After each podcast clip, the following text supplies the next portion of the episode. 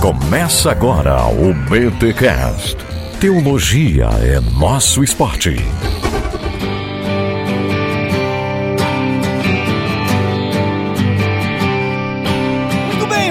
Bem. Começa mais um BT Cash de número 324. Eu sou Rodrigo Bibo e estou voltando à essência da adoração. ah, gostaram? Me contrata sola. Muito bom. Eu sou Guilherme Amarino e quando você não sabe o que é adorar, você inventa, coloca um menor no final e repete três vezes que tá tudo certo. Olha, Eu sou Renato Marinoni, com o melhor microfone da roda. com o melhor microfone da roda e isso é adoração.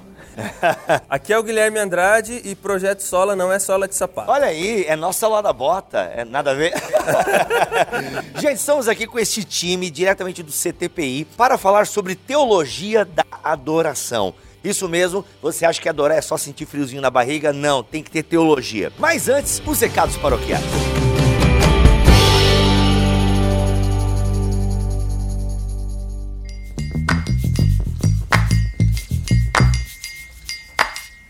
E nos recados paroquiais dessa semana eu tenho uma notícia muito importante para você que gosta do Bibotalk, para você que espera pelo BTD. Pois bem, o BTD 2020 já tem data e local marcados. Anota aí na sua agenda, dia 25 de julho, 25 de julho de 2020, na IBM Alphaville, Avenida Tamboré 1603, Tamboré, Barueri, São Paulo. Vai acontecer lá. Gente, pastor Sidney Costa cedeu um dos auditórios para realizarmos este evento. Aliás, um dos motivos pelo qual eu demorei para anunciar a data do BTD é porque eu estava procurando igreja com acessibilidade. Então a gente teve que mudar algumas coisas. Infelizmente, muitas igrejas não têm acessibilidade. E cara, uma mantenedora lembrou: Ó, você não é amigo lá do Sidney Costa? Eu falei: Então, sou. Liguei para ele, ele prontamente cedeu um dos auditórios. Aliás, se, se a gente quisesse fazer até no auditório principal da igreja, tava liberado lá, sabe? Tava liberado. Mas não é necessário porque a igreja cabe mais, sei lá, de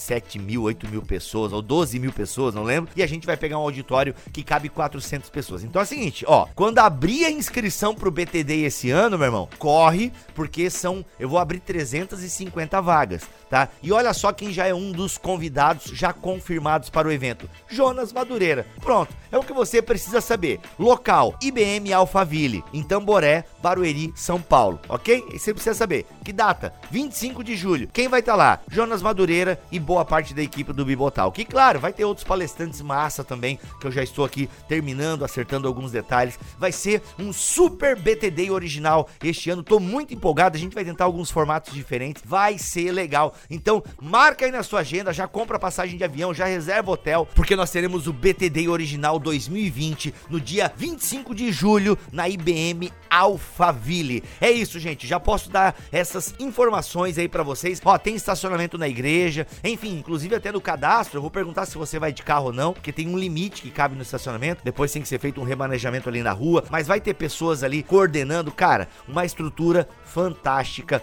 da IBM Alphaville. Demais, 25 de julho de 2020, BTD original lá na IBM Alphaville, com a presença confirmada de Jonas Madureira e boa parte da equipe do Bibotalk. Só vem que vai ser demais.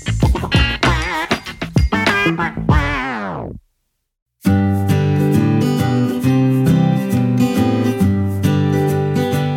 bem, quero que vocês se apresentem um pouco para o nosso público. Eu imagino que Projeto Sola, parte né, da nossa audiência, conhece, mas tem gente que não conhece. Vamos partir desse pressuposto, então. Um dos Guilhermes aí resume o Projeto Sola, sei lá, numa música do Renato Russo. Vai lá. Tá bom.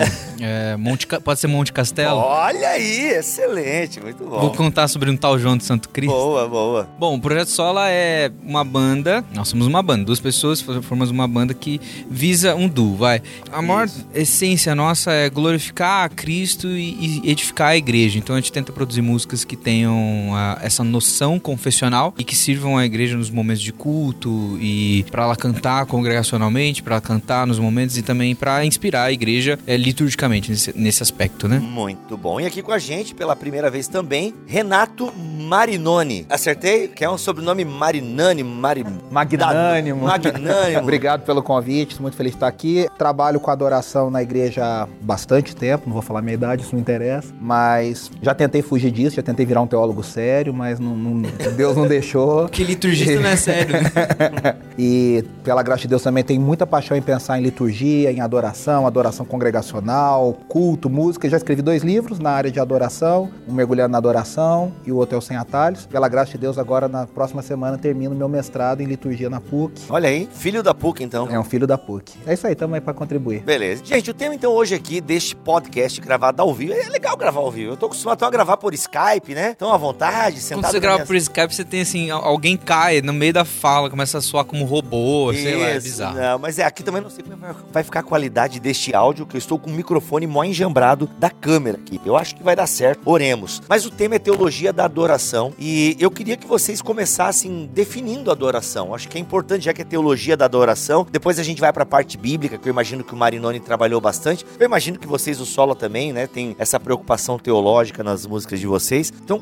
vamos como é que a gente começa definindo adoração sem ser aquela definição que adoração é um estilo de vida. Que essa Então, então. A adoração durante muito tempo, né? O movimento de louvor e adoração, quando chega nos anos 80 no Brasil, ele chega já com a estrutura pronta, cursos, seminários, palestras. E aí lá nos anos 80, louvor era música rápida e adoração era música lenta. Isso. né? No- lá no isso. início, da, começo dos anos 90, vai, para a maioria das igrejas no Brasil. Aí depois de um tempo começaram a, a ver uma outra diferenciação que ficou essa, eu acho, não sei se os meninos concordam, mas eu acho que foi a que ficou mais pelo Brasil, que foi a ideia de que louvor, você fala do que Deus faz, das obras de Deus, e adoração você fala da essência de Deus, do que Deus é, da pessoa Caraca, de Deus. Essa não chegou lá em Joinville, hein? Ah, essa foi uma que mais difundiu aí pelo Brasil. Mas eu acho que ambas são muito superficiais e muito quadradinhas, assim, muito simplistas. Uhum. Eu sempre prefiro pensar na ideia de que adoração é uma coisa exclusiva de pessoas que nasceram de novo. Louvor pode ser feito por alguém não redimido, não, não nascido de novo. Que é elogiar a Deus, que é falar das obras de Deus. Se a gente for pensar em alguns casos, até pessoas contrárias a Deus já tiveram que reconhecer quem Deus é e o que ele faz. Agora, adoração não. Adoração é uma coisa exclusiva dos nascidos de novo. É- Você está fazendo uma distinção, na minha cabeça aqui, que não sou da área da música, vocês já perceberam, né? Mas eu sempre tratei louvor e adoração como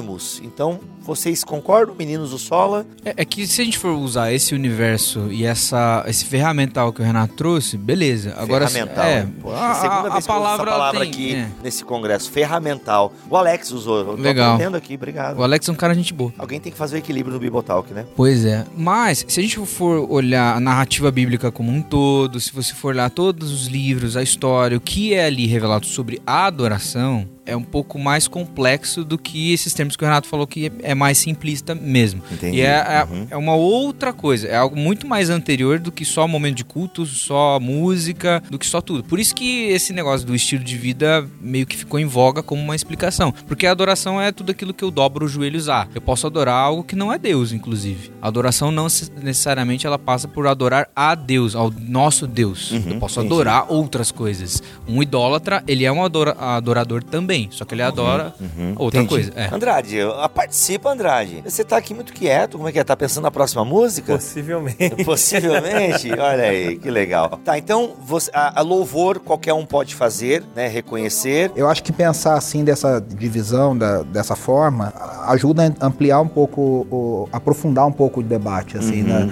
E aí sim, a gente vai para a ideia de que a adoração, adoração verdadeira, adoração a Deus, só o nascido de novo consegue fazer. Qualquer outro tipo de adoração é idolatria. Uhum, entendi. Que aí é o que o pessoal chama, tem até dois livros bons que a Vida Nova lançou recentemente no Brasil, que que a gente chama de teologia bíblica da idolatria, né? Que parece engraçado para as pessoas falarem, como é que é uma teologia bíblica da idolatria? Mas é, a Bíblia define idolatria. Sim, o Bale, né? Do Bale. É, você se torna aquilo que adora. Uhum. Então, é, é, eu acho interessante, acho que para a igreja é bacana pensar Uhum. nisso. E quando a gente olha pra Bíblia, a pergunta que muita gente gosta tá, mas como é que tu define isso a partir da Bíblia? Né? Louvor, adoração, porque a Bíblia fala de louvor, né? Louvemos ao Senhor, bendize a minha alma ao Senhor e tudo que é em mim, bendiga seu santo nome. Porque parece que essas categorias louvor e adoração parecem meio modernas, mas como é que a gente olha pra Bíblia e vê essa questão de adoração e tal? Não, não olha pro Andrade, que o Andrade deve estar, ele tomou, ou ele tomou muito café ou tá precisando de muito café, mas ele tá com uma cara de sono. que- Esquece o Andrade, mano, vai. Vamos aqui, eu, eu você e o Yanomami aqui, esquece o Andrade, vai, mano, esquece o Andrade. É porque ambos Não, falam esquece. muito. Olha aqui, ó. É. Ambos eles falam bastante. Falam bastante, Tipo assim, é. Uhum. eu- quando eu fico perto deles, eu vejo que eles tá falando, aí o outro corta, começa a falar o Que outro. assim que é podcast, né? Um Então. corta o outro. É, é dinâmico. É assim?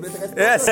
É, todo mundo não tem assim agora, é que não é um culto presbiteriano aqui, entendeu? Ah, tá bom. Mano, é no flow do espírito, no flow, entendeu? É assim, né? não, não tem esse negócio de, ah, eu vou esperar conforme meu amado irmão acabou de falar. Não, Dois irmão. minutos para a fala. Não, não, Temos não. a réplica para. Isso, não, detona. O- Você fez uma pergunta muito difícil, né? O Carson, quando ele vai falar de teologia da adoração, ele fala que a maior dificuldade é começar a definir quais textos são utilizados para definir o que é adoração. A gente não concorda, não, não a gente, a gente, mas a igreja não concorda quais textos devam ser utilizados, quais não devam ser utilizados para se falar de uma adoração bíblica, uma adoração congregacional. Então, quer dizer, a gente já tem que ver qual tradição, qual que tipo de texto você abraça, que você entende, que como você lê esse texto. Então, isso torna aí já o Mas olhando para a Bíblia Sagrada, tá? Se a gente olha, por exemplo, para o Antigo Testamento ou até mesmo para o Novo, a gente não consegue pensar uma definiçãozinha de adoração. Eu sei que eu entendi que pelo que o Marinoni falou, beleza, depende um pouco do, do contexto religioso, da tradição religiosa e por aí vai. Mas será que a gente não consegue trazer o, aquilo que o meu amigo Igor Miguel gosta de falar, o núcleo duro? A gente não consegue trazer uma definição assim que pentecostais e presbiterianos e batistas pudessem dizer assim, não, legal, isso é adoração, biblicamente falando. Ô Bibo, antes dos meninos responderem, eu só queria fazer uma distinção aqui de termos, que às vezes a gente incorre no erro de que adoração está circunscrito apenas ao ato musical. Uhum. Então é importante a gente entender que adoração, no seu termo mais amplo, envolve muito mais do que apenas o ato musical dentro da liturgia, a adoração comunitária. Então, dessa perspectiva mais ampla, adoração não é só aquilo que a gente canta, mas tudo aquilo que a gente faz. Então, se você pegar, por exemplo, a palavra trabalho no original, no hebraico, avod, né? É o mesmo radical usado para a palavra adoração. É a perspectiva de que quando eu estou trabalhando, quando eu estou produzindo, quando eu estou cultivando, quando eu estou, para usar a ideia lá do Von Balthasar lá da Tel Dramático, né? É quando eu estou atuando naquele papel ao qual Deus me designou, eu estou adorando. Então, adoração nesse sentido mais amplo seria englobaria é, todas as áreas da nossa vida. Agora, Só, só te interrompendo um minuto sobre isso. O Rusto Gonçalves, na- num livro muito simples dele chamado Culto e Cultura, acho que. Não, não é culto. É alguma coisa assim. É uma cultura evangelho, cultura evangelho da história Agnos. Ele relaciona a etimologia e ele faz um, uma, né, culto, cultura, cultivo. E é muito dentro dessa. Ele fala, olha, a cultura é fruto do cultivo e o culto é o trabalho cultivado da cultura. Então, quer dizer, ele faz toda essa leitura, é muito, é, tem tudo isso a ver com isso que você Ou falou. seja, a gente caiu no clássico adoração é um estilo de vida. Nós estamos nós estamos falando de um jeito mais bonito. Mas é, o legal disso que é, é estilo de vida. Poderia, a gente pode, beleza, vamos ficar só nisso. Mas é uma coisa, como o Andrade estava falando, é uma coisa um pouquinho mais profunda que isso. Porque além do estilo de vida, é aquilo que você produz. Então, quando, quando uma pessoa ela tá ali realizando os mandatos que estão na Bíblia mesmo, você vê reproduzindo, criando filhos, comendo, cultivando a sua terra, expandindo suas fronteiras, Obedecendo a lei. obedecendo a lei. E isso tudo era escrito. O interessante é você olhar para o Antigo Testamento e ver que Deus prescreve a adoração. E quando ele prescreve a adoração, ele prescreve meios para o seu povo obedecê-lo. A essência da adoração é isso: é eu obedecer a Deus, me, me colocar debaixo da lei de Deus e aí eu obedeço. Então ele começa no Antigo Testamento a formar o seu povo e formando o seu povo para adorá-lo, ele ensina, Deus nos ensina a obedecê-lo. A grande treta na prática é que como a gente lê para esse Antigo Testamento e essa prescrição, né, essa, essa ordenança do culto. Ali no culto do Antigo Testamento, Deus deu detalhe por detalhe, cor, cheiro, tamanho, como tinha que ser feito. E aí o grande problema é isso, tanto os teólogos mais conservadores como o Sproul e pessoas mais renovadas, vamos dizer assim, carismáticos também usam, né, falam, mas é a questão de na tradição na igreja brasileira hoje. A gente tem um lado que lê isso e foi para uma, uma liturgia, uma adoração judaizante, né? E tem um outro lado que também é perigoso, que é o lado antinomista que, que, que negou isso, né? Então a gente não, as pessoas abandona isso, a adoração não tem nenhum tipo de princípio, é só em espírito, em verdade, ou não tem nenhum tipo de ordenança, não tem nenhum tipo de forma. Eu acho que os dois lados, né, não sei se vocês concordam, acho que os dois lados estão muito perigosos. A gente tá falando de compreensões assim que são muito fáceis da gente se distanciar e entrar em treta e também de não compreender direitinho. A gente tá falando de uma adoração que é essa que é a mais ampla, que corresponde toda a nossa vida, o que a gente faz, e tem uma adoração prescrita por Deus e também incentivada por ele ao longo das escrituras, que é a adoração comunitária, que é como a juntos nós vamos prestar culto a Deus e como que essa adoração que corresponde a um macro da nossa vida vai ter um pedaço que é comunitário, que é compartilhado com o outro, que é compartilhado com o povo, que aí vai ter umas prescrições assim a, bem detalhadas. E aí corre o risco de você hoje, na história contemporânea, ir para um lado ou ir para um outro.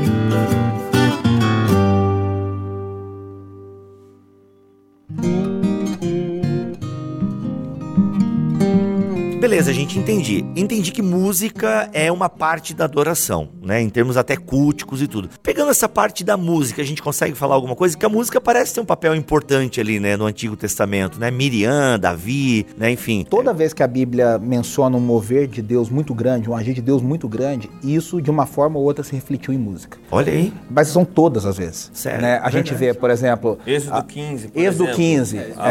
a- É a abriu- primeira vez, né? a- O Mar Vermelho. Abriu o mar, o povo cantou, celebrou, dançou. A gente vê, por exemplo, quando Gabriel veio dar ah, os anúncios da- da- da- do plano de redenção. Maria cantou, João Ba- eh, Zacarias cantou, A Ana cantou Ana Maria, né? cantou, ó. Maria. Então a gente vê, a gente vê Os anjos cantaram. Os anjos Glória Deus, cantam aos anjos. quando, né, Satanás era o ministro de louvor é, do céu. essa é a biografia não autorizada de Satanás, né? O brasileiro inventou a biografia não autorizada, que ele era um, ele era um, um ministro de música do céu, e por isso que ele odeia o Ministério de Louvor, porque ele tem ciúmes, ele tem inveja. Ele lembra do que ele Já é fazia. um ressentido, Não, a gente tá então. rindo, mas isso é literalmente falado. Eu já ouvi, eu já ouvi. Inclusive, E encarnado. É, é, é, é. isso explica por que que banda na igreja sempre dá problema. Não, ô, ô Bibo, e é engraçado que as Não é o pecado assim, interno do coração dos irmãos. né? Não, não, é coisa de Satanás, é Satanás. Você falando de música, claro que música, por isso que eu tô dizendo, toda vez tem uma revelação da presença de Deus, da glória de Deus, tem canção em volta de Deus.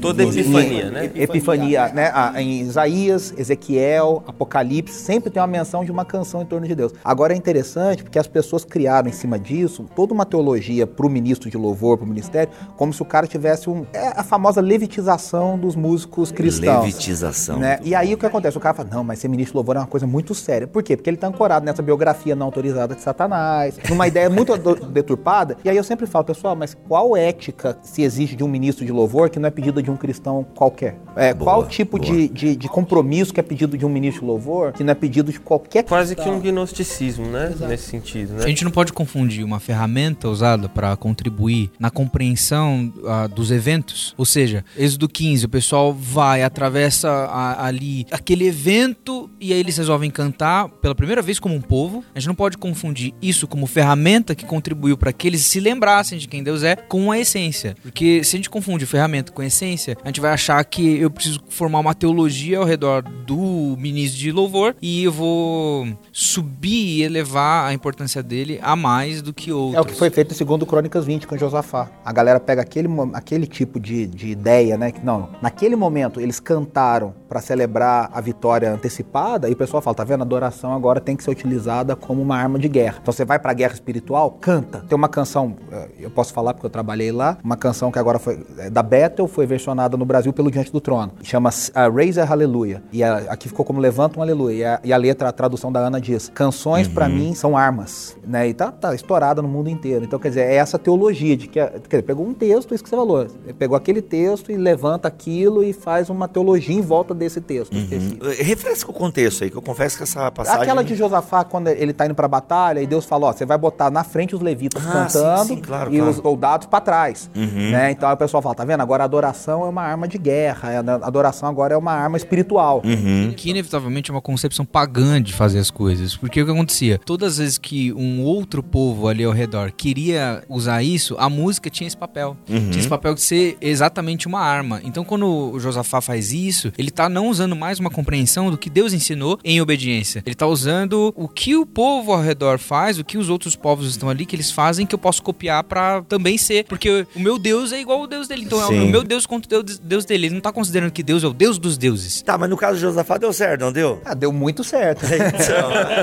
Então, então, mas no caso, é isso, o pessoal viu que deu certo, então, e aí põe os levitas na frente pra, pra guerrear, né? Se gente vai pro novo aí, como é que fica? Tem cântico também, né? Jesus canta direto, e canta e sai pra fazer as coisas. É, tem o grande mistério né, do evangelho que diz que ali Jesus, na horas finais do seu, da, da sua vida, ali antes da crucificação, ele reuniu os discípulos e cantou um cântico, né? Cantou um hino, fala o, o, o- o evangelho, se eu não me engano, é Mateus que fala isso. E aí o pessoal fica assim. Você diz no final da ceia? Não, no- já no Getsemane. Ah, já no Ele Getsemane, reuniu os ok. discípulos e aí é uma notinha de rodapé do evangelho. Fala, reuniu ali e cantaram um hino. Qual será? E aí é, é onde até o, o- o Keller fala que ele cantou um salmo, né? Que era o cântico. Mas assim, a gente fica, qual hino será que Jesus cantou, né? Rude Que- cruz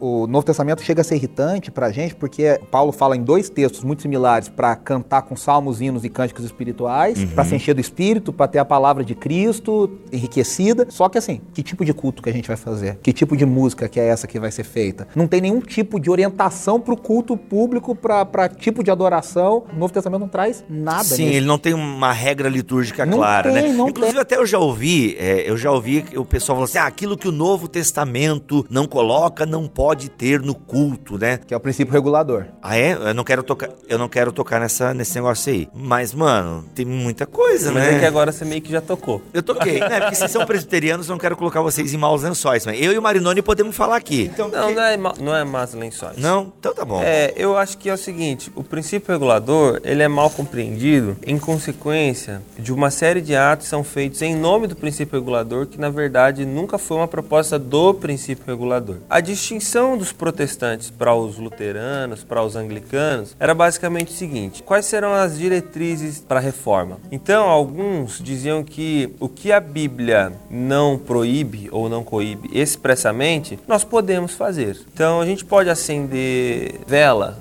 para morto. A Bíblia não proíbe isso. Enfim, uma- e a gente poderia usar. Usando o, o bom senso cristão, né? Eles falam. É, exatamente. Agora, a ala mais calvinista dos protestantes definiu que, eu acredito que é um solo seguro, definiu que o que a Bíblia ela não prescreve para o culto cristão, então nós não devemos fazer, porque senão a gente está dando margem para imaginação. Caraca, explica um pouco a mano. diferença de elementos e circunstâncias dentro disso. Sim, é, é, só concluindo. A ideia é o seguinte, que são cinco atividades que são prescritas para o culto cristão na Escritura Sagrada no Novo Testamento. Que são os elementos. Que são quais? Oração, Uhum. exposição da Escritura Sagrada.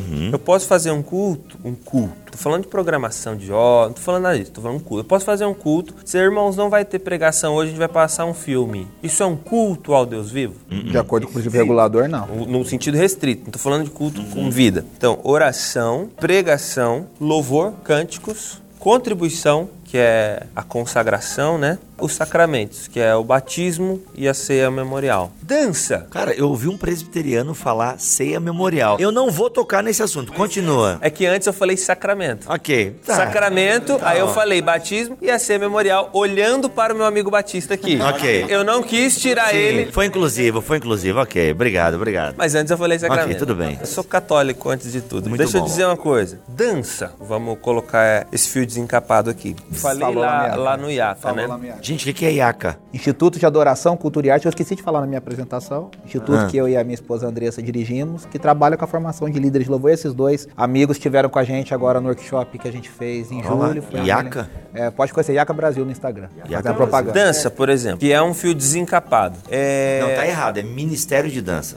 Ministério de Dança Profética. É Bom, isso aí. Hum. é, aí já.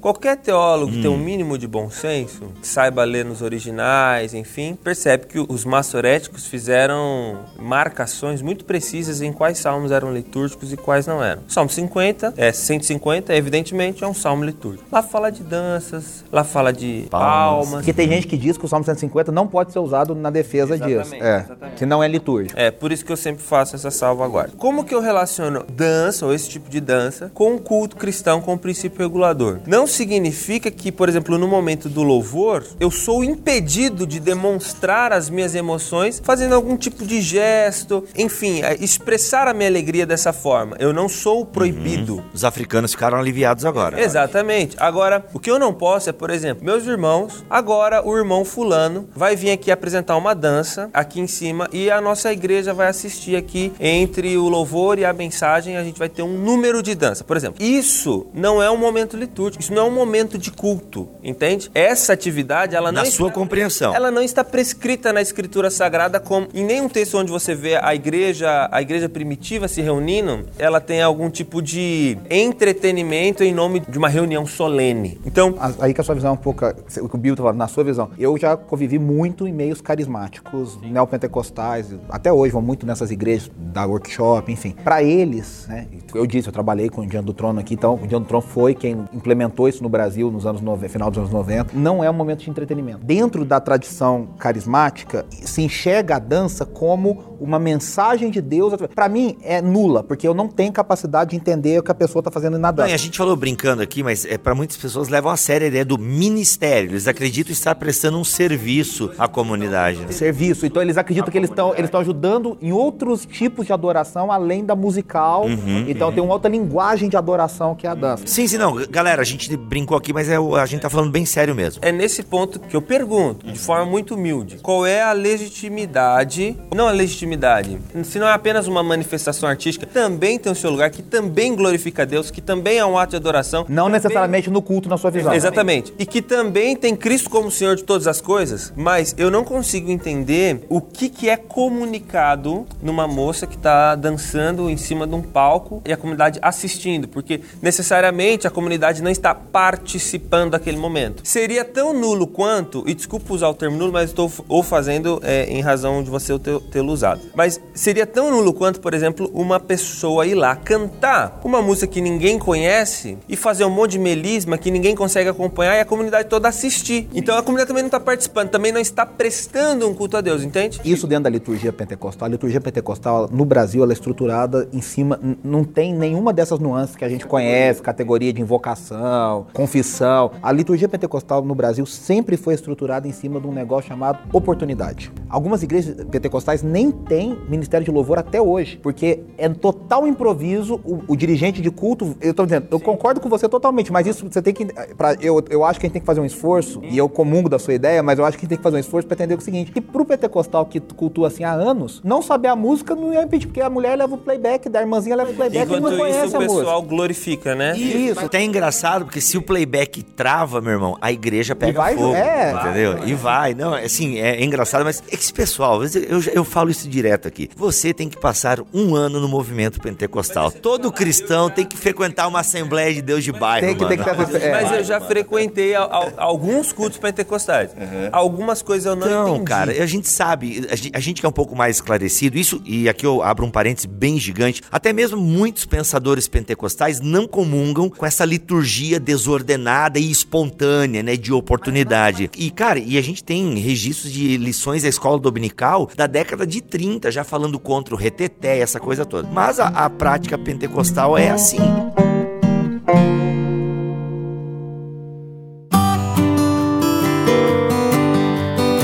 Agora, você falou sobre brasileiro, eu queria só. Nossa, isso aqui tá.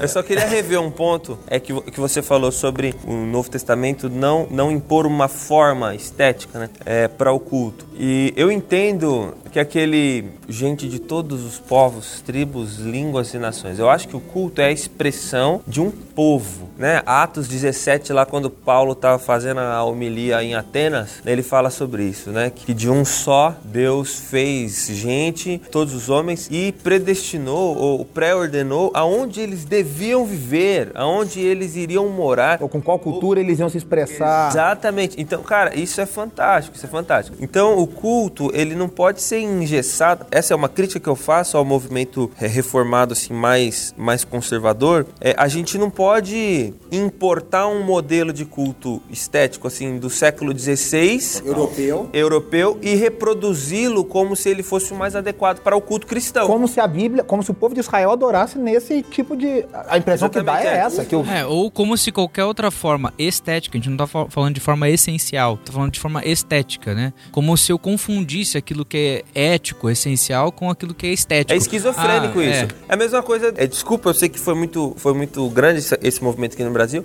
mas é a mesma coisa, por exemplo, eu usar elementos do judaísmo, tipo um chofar, coisa e tal, como se aquilo ali fosse um, um instrumento mais sagrado. E era a ideia do movimento. O movimento dizia isso. Porque eu vou, eu vou dizer uma coisa para vocês. Se tem uma música do João Alexandre que eu acho fantástica, é João Brasileiro, que é um exercício de e se, e se a história de Jesus se passasse no Brasil hoje? É, é, as histórias bíblicas, né? Não só de Cristo. Aí ele fala lá que o Esaú Jaú se venderia por um prato de jabá com farinha, É. que a música ia ser o samba. Imagine tamborim ao invés dos clarins, que os anjos tocando cavaquinho, coisa e isso é tal. verdade, Então é, é genial essa ideia, porque de fato são expressões culturais que o culto pode incorporar. E aí a gente tem um problema colonial, colonialista, que os europeus venderam para onde dominaram a ideia de que eles eram intelectualmente elevados, assim, e, e é uma situação histórica. E aí a gente aprendeu com os missionários norte-americanos, o sul dos Estados Unidos e os europeus, que a cultura brasileira não presta, né? O Luiz Arcanjo canta no excelente disco solo dele, já antigo, ele fala: quando eu era menino eu quis cantar samba para Deus, mas me disseram que Deus não gostava de samba, Eita. né? Quer dizer, um menino carioca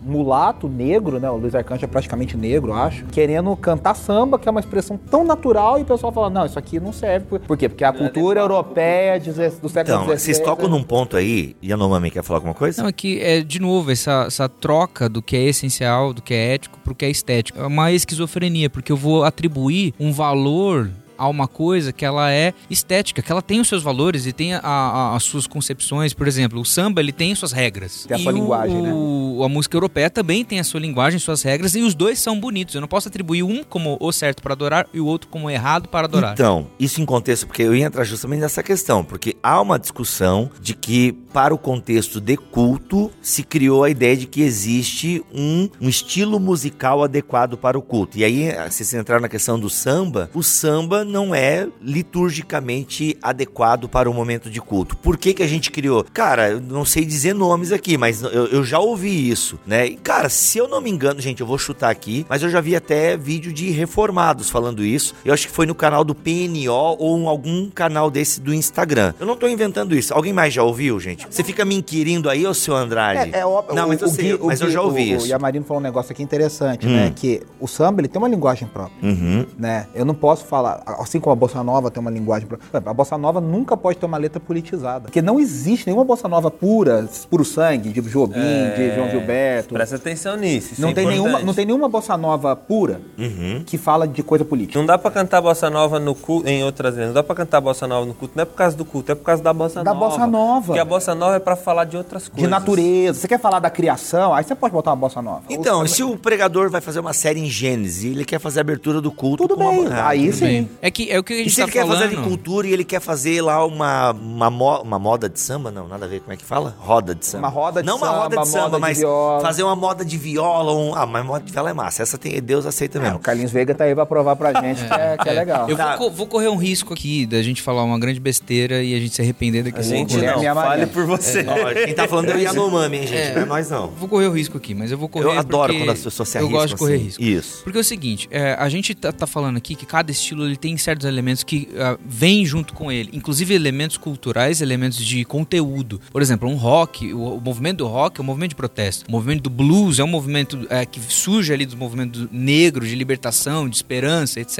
etc, etc. O spirituals, como a gente fala, se aproxima um, um pouco desse lance mais transcendente. O samba de cotidiano e tudo mais, a bossa nova das coisas, eu fazer Contemplação da odes natureza. à- à natureza. E cada uma dessas formas que a música foi se organizando nos estilos musicais tem a, a- a sua característica. O que a gente não pode fazer como igreja é desrespeitar isso e elevar os estilos e gospelficá-los. Isso é uma, na perspectiva da arte, é uma responsabilidade com o próprio estilo. Eu vou descaracterizá-lo. Eu posso utilizá-lo na sua própria esfera, na sua própria característica. Agora, a discussão ela é muito mais anterior do que posso tocar samba ou posso tocar Ou como nos é, anos 80, tal. é, o rock era a música do diabo. É, Ela é muito mais anterior. Por quê? Porque quando você pega o culto reformado, quando eles estão tentando mudar e transformar o culto católico, que era maçante, que era numa língua que não era a língua do pessoal, Não era que, acessível, né? que não tinha participação. O que o que falou do, do princípio regulador do culto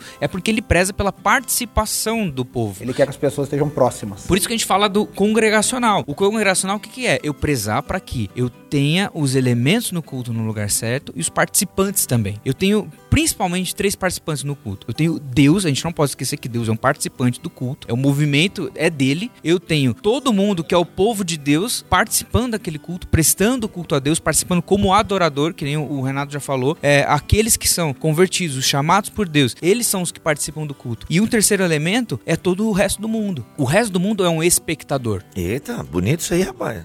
O, mundo é um espectador do culto. Então, por exemplo, se eu tenho lá alguém no nosso salão de culto, num dia de culto de domingo, que não é, é cristão, que não, Não- não tá tá ali, na- na não tá ali, ele é um né? espectador daquilo. Por que, que eu vou colocar algum elemento no culto durante coisa que eu vou simplesmente levar todo mundo a ser espectador e não participante? Então, aí entra naquela questão que foi meio que interrompida aqui, que você às vezes vai no culto pentecostal e não entende alguns elementos, né? Talvez falte mesmo a liturgia pentecostal, e aqui generalizando, gente, essa ideia de que eu preciso ter um culto racional, e Paulo é muito claro em 1 Coríntios 14, né? As pessoas, às vezes, até a questão das línguas, né? Ficando bem no contexto de 1 Coríntios 14, não, ó, se tem língua aí, que interprete, porque aquele que não conhece, né, o movimento... É o não princípio de acessibilidade. e aí, Princípio de diante disso que o, acessibilidade. que o Gui tá falando, eu acho que assim, por isso que eu acho que essa coisa, o movimento levítico. Thomas não é- Kramer veio pra roda, o Thomas Kramer. É, eu acho que o movimento levítico não é uma coisa assim, ah, é só um nominho que as pessoas dão e tal. Eu acho que é uma coisa muito séria e muito prejudicial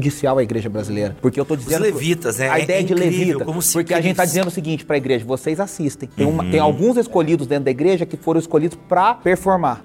E, então, eu penso, por isso que criou essa ética diferente. Ah, esses que ministram são mais espirituais. Esses que estão aqui sentados. Eu tirei a plateia de Deus e do mundo e coloquei a plateia no próprio, no próprio corpo de Cristo. Eu Pra quebrei a mim, ideia do isso sacerdócio fere, universal. é, exatamente, fere o princípio do sacerdócio Total. universal. Sim, que é Isso algo que é que foi prejudicial. conquistado na reforma. E é tão prejudicial por E isso.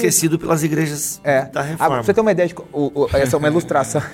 Você pode ministrar sem ela não? Você pode ministrar sem ela, Yanomami? Não, né? o, o, pra, pra gente falar da linguagem estética, existe um estilo no Brasil que hoje se chama worship. Fortíssimo, né, mano? Que no, nos Ah, mas não é Estados só no Brasil, Não, né? nos Estados Unidos se chama modern worship. Hum, é, modern Ah, world. Eles chamam de mod... Aqui no Brasil ficou coisa. A gente fala worship porque, né? Mas é, o pessoal no popularzão é worship. Worship, Worship. worship. E aí o que E que é acontece? um estilo musical, Que é um né? estilo musical do rock britânico Guitarra na influência delay. dos Estados Unidos. Que é o U2, que é Coldplay. Não, não, pera, pera, volta. Não, pa- calma, devagar, gente. Vocês são. O único que tá levando a sério aqui é o Yanomami e o Mariano. Nós estamos aqui zoando. Mariano não, é tô sua brincando. É, Ah, é o Marinone, perdão. E aí a Marino também no Yanomami. E a galera do worship não quer ser reconhecida como gospel. É que, Então, assim, houve- Explica pra nós isso aí de YouTube. Falou YouTube, como é que. Como Houve- assim, mano? Nos Estados Unidos existia o movimento da música cristã contemporânea. Isso lá dos anos 80, que aí veio Integrity, Ronk Nolly, Don Moen, Paul Wilbur. Bob Sing out, É, the Lord uma revolução. Um pouquinho depois do Delirious. É, então a Vineyard e tal. Aí quando vem Delirious, quando vem o Delirious, existe uma, isso é exi- existe uma estudiosa nos Estados Unidos chamada Monique Ingalls. É a maior estudiosa em louvor no mundo. Ela sobrevoou É, ela o voou. assunto. E aí ela, ela fala isso, que quando chegou o Delirious, e logo depois veio Matt Redman, veio a galera do, do, do, do Passion, Pô, eu sempre falei Matt Reedman, mas tudo bem, né? É, é, eles trouxeram. Eles todos vieram, todos vieram da Inglaterra. Hum. E eles trouxeram o, o rock britânico. Que nesse período, final dos anos 90, é influenciado pela linguagem do YouTube, principalmente. Olha aí. Que Que é aquela coisa de, música, é, né? que é aquela coisa assim, é muito som pra pouca gente fazendo. Tem três caras, quatro caras fazendo um sonsaço. Você pode ver, Ministério de Louvor da Integrity. O estilo Integrity, que foi replicado pela Hillsong, que foi replicado pelo Diante do Trono e replicado no mundo inteiro. Era o quê? Um worship leader, um líder de louvor, um backing gigante, tinha 10, 15 pessoas no backing vocal, tinha um coral gigantesco e uma banda gigantesca. A linguagem do- da Modern Worship, que aqui no Brasil é worship, agora é todo super reduzido. É um cara- É um cara. É o Chris Tomlin sozinho, com um cara na bateria lá atrás, Um na guitarra e no por baixo. quê? Porque é, o YouTube, é, é a estética do palco do YouTube. E aí O resto tudo no VS. É, tudo no VS, tudo multitracks. O que as pessoas que não conhecem isso, que não, com todo respeito, não é a área delas, elas escutam exemplo, Coldplay. Eu já vi cara falando, ô, pô, Coldplay parece que tá tocando louvor. Mas não é que tá tocando louvor, é, É que porque o louvor estilo, parece. o louvor parece Coldplay. Entendi, muito bom. Entendeu? E foi feita essa opção, é lógico que cada opção ela vem com gosto. A opção que é mais popular, a opção que agrada mais, Mais mercadológica. que vende mais e tudo mais. Eu só quero. é, eu quase não falo, olha aqui, ó. Nossa. Eu só quero, eu só quero fazer uma. Não uma defesa, mas a gente também tem que pensar que, do ponto de vista pragmático, por exemplo, são músicas que pegam muito fácil no Eu, eu gosto, eu particularmente gosto de Eu também algumas, gosto quando do- são bem do worship, então eu sim, não tô, eu gosto do worship então, também. Não, só não queria dizer assim, é, eu só não queria que Não ficasse só, detonando, não, é, não, não que só também. que ficasse assim na- nessa questão do a opção é por conta de gosto ou por causa de mercado. Não só por Não. isso, porque é bom também, o povo canta sim, também, é. sabe? Mano, Eu chegar a minha filha, de dois anos, ela chegou em casa, nunca toquei Lindo, Lindo És, lá na minha casa. lindo, Isso. lindo Então, assim, és.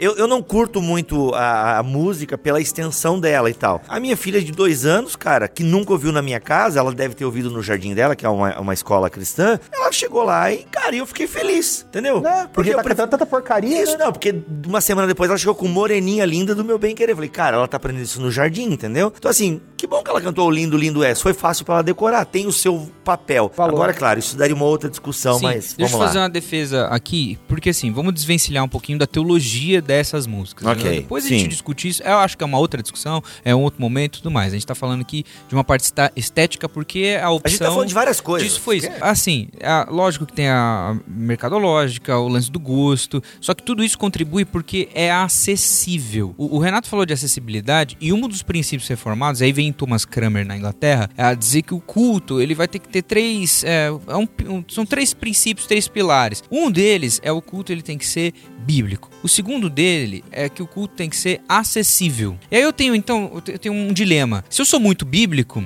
eu vou perder a acessibilidade. Uhum. Se eu for muito acessível, eu vou perder a, a minha profundidade bíblica. Então ele coloca mais um, o, o terceiro pilar, que é o equilíbrio. Então se a Uhum. gente for pensar nisso, vamos lá, o, worship, ou worship, né, no É, é dói falar worship, inglês né? direito, ele tem uma acessibilidade muito boa.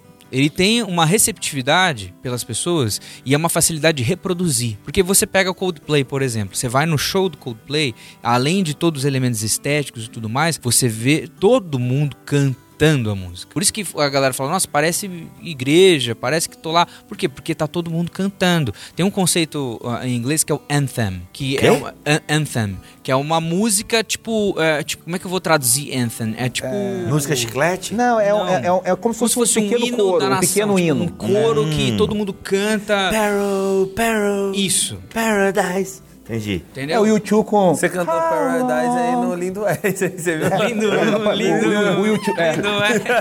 Você cantou Você viu? O cara já... Ah, meu Não, é o o pra- Cara, o YouTube, tem, tem uma cena do YouTube, acho que é no Morumbi, se eu não me engano. Nossa. Que eles falam, How long to sing this song? Que é o Salmo 40. Nossa. E É ali é- 60 aí é um mil pessoas. Mano, ali é um louvor que as pessoas nem sabem que estão louvando. E é, é uma igreja, quer dizer, é, é uma coisa meio doida isso, né? Dos espaços. E aí que eu acho que as pessoas não conseguem entender, perdem por não conseguir fazer essa distinção. E aí, por exemplo, tem muita gente, ah, os, os mais, os teólogos mais, a gente nossos amigos, a gente convive com eles, mas às vezes perdem por entender que essa é a linguagem dessa geração, cara. Você falou da sua filha, é o que comunica com essa geração muito fácil, né? Tudo bem, a gente pode sempre filtrar, sempre pensar em como melhorar, mas não adianta fugir dela. Claro que não tem como fugir dela, é a linguagem da geração. É, e lembrando que a crítica, eu acho que ela não. A gente critica muito o movimento worship por conta das letras, por conta do conteúdo Tem, teológico. tem letras que são complicadas mesmo, Entendeu? né? Tem- Heréticas, e é obviamente que, Heréticas, é, até. obviamente que a gente vai criticar ou a gente não vai usar nas nossas igrejas locais qualquer outro estilo musical que também apresente dificuldades de interpretação da Bíblia ou apresente mentiras É. sobre E tem isso. uma coisa também, tem, tem coisa que é heresia, ou, ou- eu não, não gosto muito de usar esse termo, mas tem coisas É, que são ele- erros, erros Isso, eu acho teológicos. que heresia É pesado. pesado. é, E tem também acho. coisa que não é erro, que é, que é pobre, entendeu?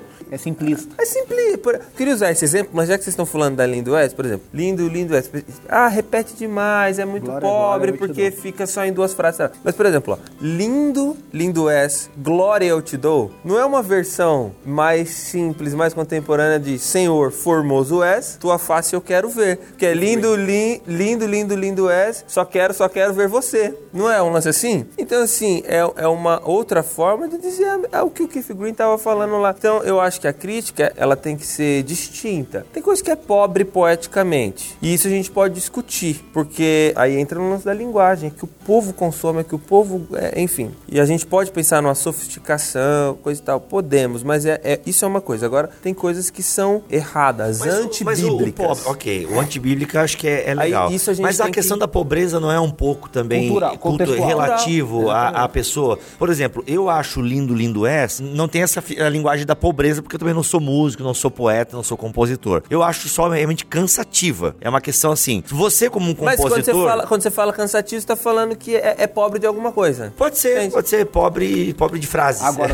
eu- eu- É, exatamente, é isso o que, eu, eu acho eu que tô é falando injusto- pobre de ruim. Sim, sim. O que eu acho falando que é de pobre de pouco. Sim, pode ser. O que eu acho que é injusto nos dias de hoje é a galera mais intelectualmente treinada, teologicamente treinada, falar, ah, o que tem hoje só tem porcaria, isso é muita injustiça. Não, nossa, tá o, jogando o Sola tá aqui, o Sola tá aqui pra provar que tem muita coisa boa. Nós estamos aqui com o Baruch no, no Congresso, que tem produzido muita transita coisa, muito bem que nesse transita meio, muito bem. Tem justamente. gente, e não, não só eles, tem muita gente compondo muita coisa boa nos dias atuais, lá nos Estados Unidos, na Austrália, aqui no Brasil, com linguagens diferentes. Então, assim, quem fala isso, desculpa a sinceridade, não conhece. Mano, eu Não gosto escuta. Hilson. Cara, Edson lá em casa, Não, que- Hilson não, desculpa, desliga. nos últimos três anos, a Hilson produziu Praise the Name, Anastasis, né, que é essa Praise the Name, a, a Canta, é, Canta Minha Alma, né, que é... Nossa, é, muito cara, que é boa. Quem, So You Lie. né, So You Nossa, Lie, aquela que é animal, é, é meu, linda. Quer dizer, Nossa, quem, mano. quem, quem fala mal da Hilson muito não boas, conhece é. essas Não, músicas. mano. pode ter coisa.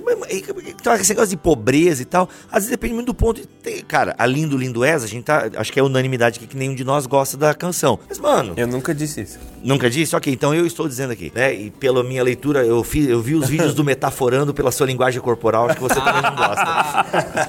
né? Mas eu digo assim, mas muita gente gostou, né? E le- análise levou, neutra. levou igrejas, né? E pessoas à adoração e tal. E, aí são outros pontos. Mas, cara, eu, eu olho pra Hilson, Oceans, caramba, essa Soul You I que eu não sei falar aí, eu também vou. Mano, maravilhosa, entendeu? O nome de Jesus, entre outros. Ah, os próprios Gary estão produzindo né, em Christ Alone, Sim. músicas Sim. contemporâneas, É. bem Acho que a- feitas. A única coisa que a gente não pode fazer, que é os dois extremos fazem e a gente incorre no erro de fazer às vezes, é a gente elevar e eleger tal tipo como o certo, o sagrado, e não a essência do que tá falando. Aquilo que cria a atmosfera da adoração, né? E aí você eleva. Ah, e a gente já ouviu, infelizmente, a gente Tem o pad, tem que ter o delay, Ah, que né? ter o É, delay, o pad. Colocando a gente o exemplo aqui, a gente produz músicas para a congregação, músicas confessionais, e as Isso. nossas músicas são para todo mundo cantar. E a gente já ouviu, e eu já ouvi de amigos, que em algumas igrejas que estão acostumadas com esse universo mais de ambiente e tudo mais, eles chamam as nossas canções, que não são. Não, as canções deles são muito doutrinas. Não são congregacionais. Não são Isso, olha só. Entendeu? E a gente faz para isso. Mas é porque essas pessoas que falam isso provavelmente têm um padrão estético. Exatamente. Pensa que coisa- congregacional é o tipo da música. Ah, mas não tem prato de bateria, não tem delay, não tem, não tem Então. pad.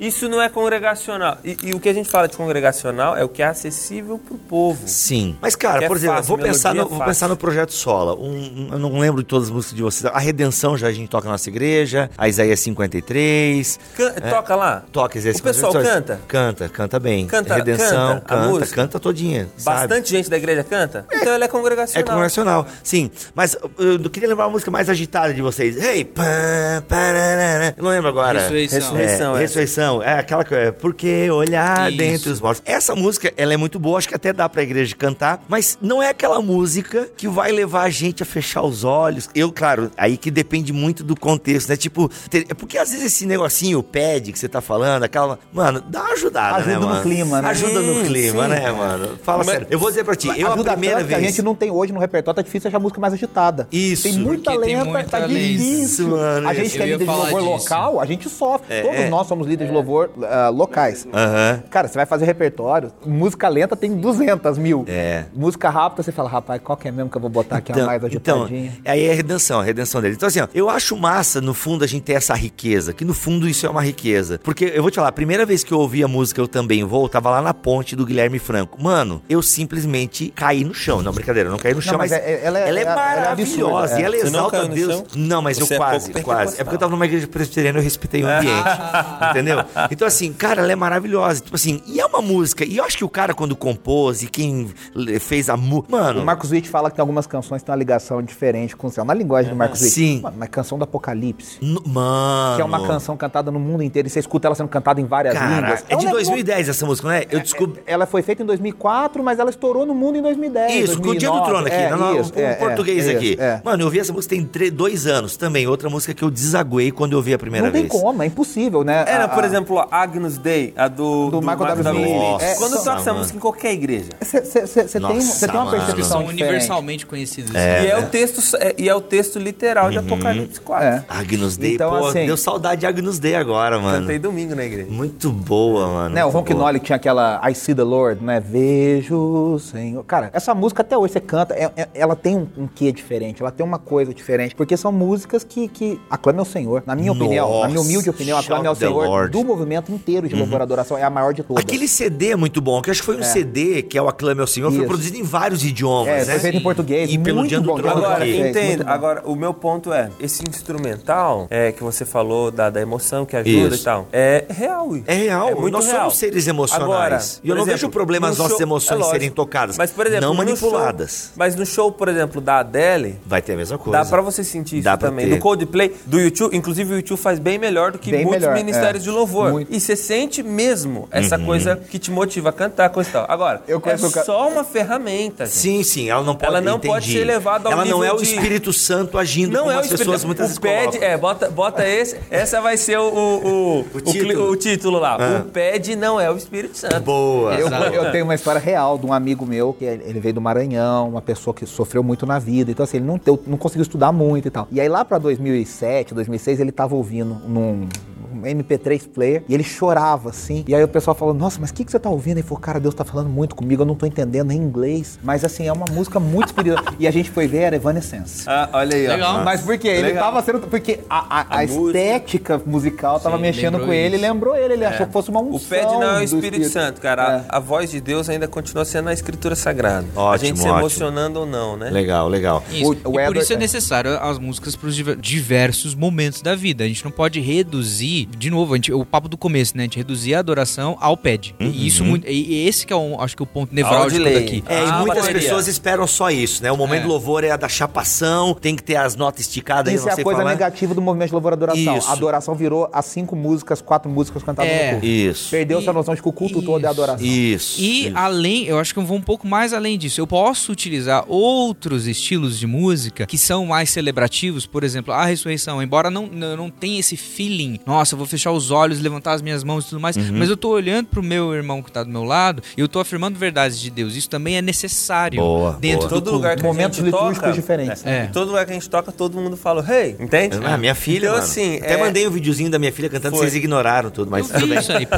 Vai. Essa perversão do. do, do- não, não é perversão, mas sim, essa, ideia surgiu com o John Wimber da Vineyard. O grande teólogo da Vineyard que dizia o seguinte: a ideia de que. E aí é um negócio muito sutil, né? A adoração cristã clássica dizia: nós estamos reunidos como povo de Deus, na presença de Deus, na face de Deus. Então, ali tudo é presença de Deus. Toda a, a- a liturgia é na presença de Deus. Começou-se dentro do movimento carismático uma busca pela presença. Depois isso vai desembocar na teologia dos caçadores de Deus. Que é aquela ideia de que dentro do culto eu tenho um momento que, que a presença de Deus dá um tu, tu, tu, tu, tu, tu, tu, chega no auge e aí a gente achou a presença de Deus. E aí É o espiritômetro, não É. tem na igreja de vocês? é, e aí o, o John Wimber ele fala das cinco fases da adoração, que é convite, engajamento, exaltação, adoração, e aí ele chega, ele fala, tudo isso tem que levar à intimidade. E aí era a hora que eles começavam a cantar em línguas, e aí ele se tivesse que pregar, ele pregava, se não tivesse, ele só ficava ministrando e tal. E aí criou-se essa ideia, que ele- por, isso que ele, por isso que ele mudou a liturgia clássica. Que ele faz, se a gente faz oração e canta, aí faz confissão e canta, faz Quebra lá, demais. quebra Quebra. muito, então tem que cantar de uma vez só. E aí hoje, o que é o culto cristão hoje? Em todas as tradições cristãs praticamente. Um bloco, um músicas. bloco de música, Música. um bloco de palavra e a gente briga pra ver o- três coisinhas, onde vai ficar os avisos, as crianças e a oferta.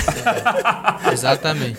E a oração virou transição. É. Pro- Pra todo mundo Pra fechar o olho, pra desmontar. pra A banda banda sair, subir, e quando o cara abrir o olho, a banda já tá lá em cima. é isso. Caraca, na minha igreja a gente ora. Isso, a gente faz dá isso tempo em de- prol do dinamismo, porque é, a gente faz isso, e isso eu já ouvi muito papo, cara. A gente faz isso em prol de deixar o culto dinâmico, não, porque... tá- até a igreja com propósito, igreja com É, propósito. exatamente. Aí o que acontece? Eu transferi o culto como tendo o, o coisa mais importante no significado do culto pro significante. Eu tô me preocupando muito mais com o significante, ou seja, com o público que tá lá, com a experiência do, do- da pessoa e tudo mais, que são coisas importantes. Deus me livre alguém falar que eu tô desprezando as pessoas Mas que não estão são lá. as mais Mas importantes. não é o mais importante. A gente não tá ali. O culto não é nosso, o culto é de Deus, entendeu? E sendo o culto de A Deus. gente tá trocando o significado pelo significante. significante. Pela pessoa que tá. Eu, eu não falo mais, eu não tô mais preocupado com o significado que aquele culto vai ter, mas eu tô preocupado com o que você vai achar dele. E aí, Biba, a Hum. gente poderia. Isso aqui vai dar um, daria um programa só ele. Então de- vou dar esse, dá esse teaser e a gente, A gente faz encerra um- e a gente faz um outro. Não, sem que, o Andrade. Que é, que é a do, do- é a discussão que o James Smith trouxe pra mesa.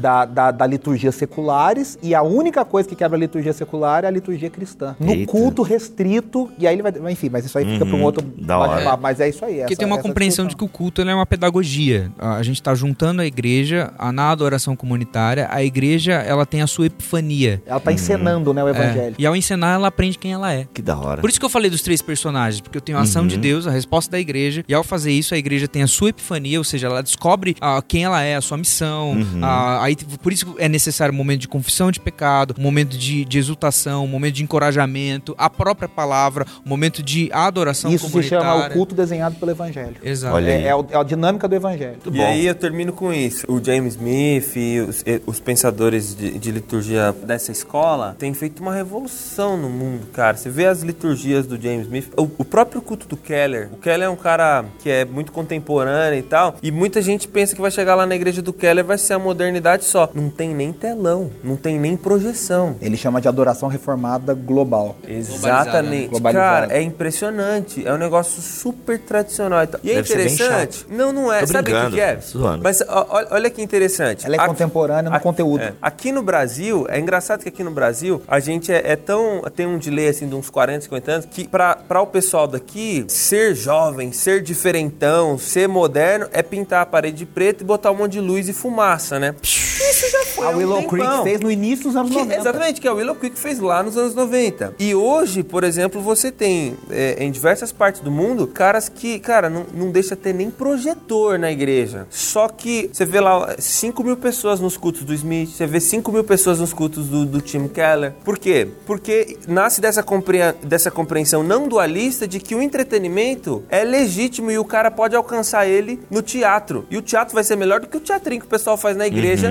porque o crente não pode ir no teatro. E sabe o que que é interessante? Que isso é defendido por reformados e defendido pelo movimento da igreja emergente. O Dan Sim, Exatamente. Sim. Por exemplo, se você não tem um pensamento dualista, essa experiência do show, essa coisa toda, você pode ir no show, amigo. É legítimo, é corandeu, você é culto também, é adoração também. Não no sentido restrito. Sim, sim. Mas é legítimo e você pode ir. Então você não vai pra igreja buscando isso. Por quê? Via de regra, o pessoal da igreja que é dualista e que diz você não pode consumir as coisas do mundo, aí o que, que o pessoal tenta fazer? O pessoal tenta fazer na igreja A aquelas coisa. coisas, coisas. e faz com um nível técnico muito inferior e incorre naquele erro que o Spurgeon falou lá atrás. O diabo raramente criou algo mais perspicaz do que sugerir para a igreja que a sua missão consiste em promover entretenimento para o público a fim de alcançá-lo para Cristo. Esse é o resumo do movimento gospel nos anos 90. É, é o resumo disso aí. Muito bom, gente. E aí, se você quer mais dessa turma aqui, comente aí nas nossas redes, aqui nos comentários. Foi muito bom, galera. Obrigado mesmo. Obrigado pelo convite. Obrigado. Foi muito você. bom, foi muito bom, papo edificante. O nome vai ser O Pede Não é o Espírito Santo. Boa, Esse vai é um ser o bom nome, do nome. episódio.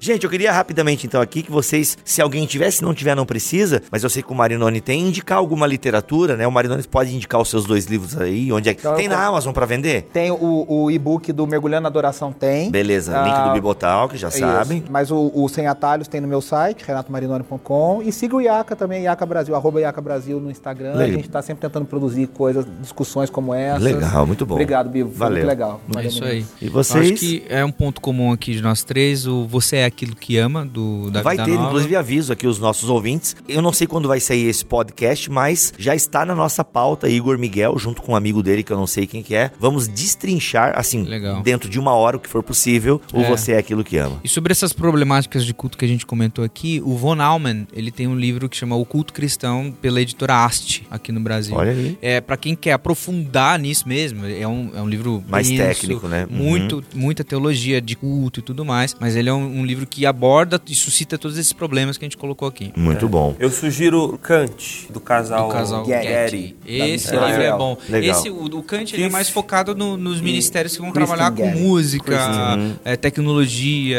essas coisas pro culto público em si. É muito bom. Inclusive Entendi. tem muita dica para ah, os ministérios de música. Tem um, Renato, que você indica, que a gente até conversou na conferência Vida Nova lá, que é, que entrou no curso Vida Nova, Isso, né? Mas falar. ele é muito bom. É, eu até brinco com o pessoal da Vida Nova que eu falo que eles acabaram, de uma certa forma, prejudicando o livro, não o curso, porque o curso ficou muito mais rico. Mas é o livro do Bob Coughlin, que é um cara que é contemporâneo e é reformado. Ele, pra mim, ele é o equilíbrio, assim, bom. Que é- se em inglês chama Worship Matters. Aqui virou curso Vida Nova de Teologia, Louvor e Adoração. Louvor e Adoração. É uma capinha vermelha. Esse é o melhor, na minha opinião, é o melhor livro, assim, em acessibilidade, pra ministérios de louvor que tem no Brasil. Legal. E a Vida Nova lançou um dele, acho que esse ano ainda, Isso, que é Verdadeiros Adoradores. Verdadeiros Adoradores, que é uma versão mais reduzida É e um tal. outro livro dele sobre teologia da adoração. E eu sugeriria também o livro Louvor, do Da Thomas D.A. Carson, Tim Keller. Meu pessoal, Louvor. É muito bom. É bom esse livro. Principalmente o capítulo do Carson do, Do Keller. Carson, Os é. dois são incríveis. legal, o louvor da Thomas Nelson Brasil. É. Uhum.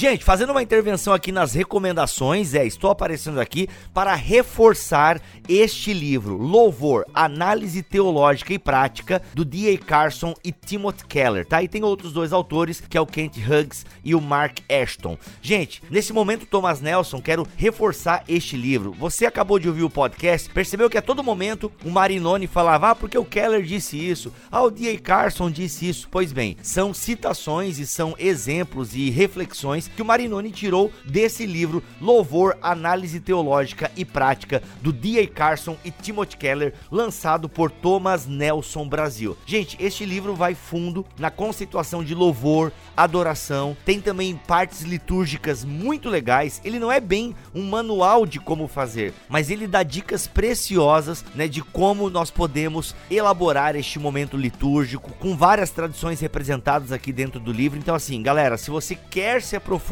no que nós discutimos aqui neste BT Cash, essa é a indicação. Louvor, análise teológica e prática de A. Carson, Timothy Keller e outros dois autores. Beleza? Após uma introdução sobre a adoração de acordo com a Bíblia, o livro oferece ao leitor exemplos litúrgicos de diferentes denominações cristãs, mostrando como é possível partir da base teológica para o culto coletivo, segundo tradições muito distintas entre si. Louvor, análise teológica e prática não é um manual de como fazer, mas um panorama de louvores e cultos autênticos de cristãos em busca de um encontro verdadeiro com Deus. Tá aí de Thomas Nelson Brasil. Fica aí essa super recomendação para você.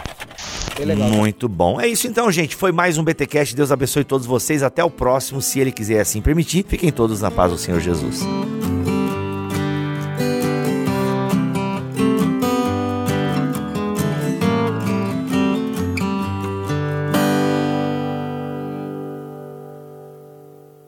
Este podcast foi editado por Tuller Bibotalk Produções.